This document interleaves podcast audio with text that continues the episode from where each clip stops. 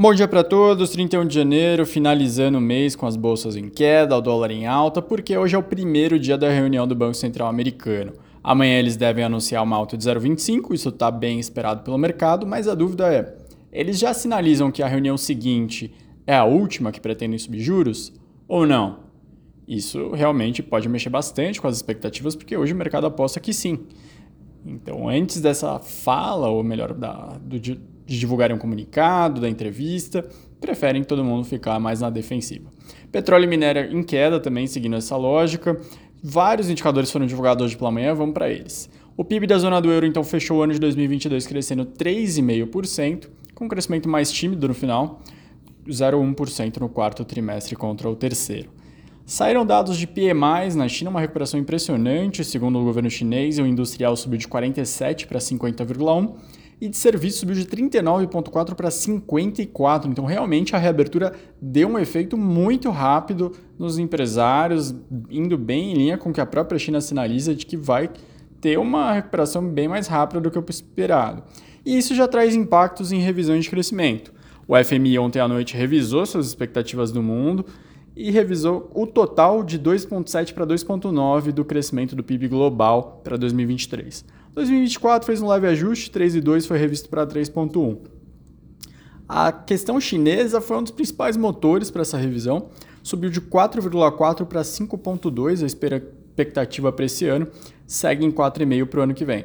Os Estados Unidos foram revistos, aliás, passar, é, foram revistos de 1% para 1,4 nesse ano e de 1% para 1,2. O Brasil também entrou na onda de revisões, alta subiu de 1 para 1,2 do PIB esse ano. Para o ano que vem, o crescimento foi de 1,9 revisto para baixo para 1,5. Também foram divulgados dados de varejo na Alemanha, segundo a Destats, uma surpresa bem negativa, queda de 5,3 em dezembro contra, dezembro contra novembro. Em todo o ano de 2022, as vendas varejo encolheram 0,6 na comparação com 2021. Saíram também os PIBs da França e Itália. A França cresceu 2,6 em 2022 e a Itália 3,9 em 2022. Ontem o presidente brasileiro Lula se reuniu com Olaf Scholz, o chanceler da Alemanha, um encontro bem visto aos olhos do mercado financeiro, porque o Lula defendeu a entrada do Brasil na OCDE, disse que vai negociar, quer entender os termos. Lembrando que no ano passado o Paulo Guedes falou que faltavam só 45 dos 300, 230 requisitos para o país entrar na organização.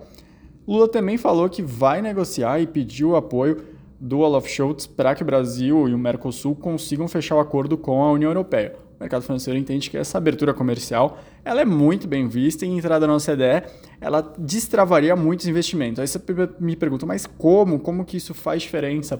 Bom, alguns fundos internacionais, europeus, eh, por exemplo, quando eles participam em rodas de privatização, eles reclamam que se o Brasil estivesse na OCDE, eles teriam um orçamento maior para aplicar aqui no Brasil do que tem hoje, dado que se não estar na OCDE significa um risco extra.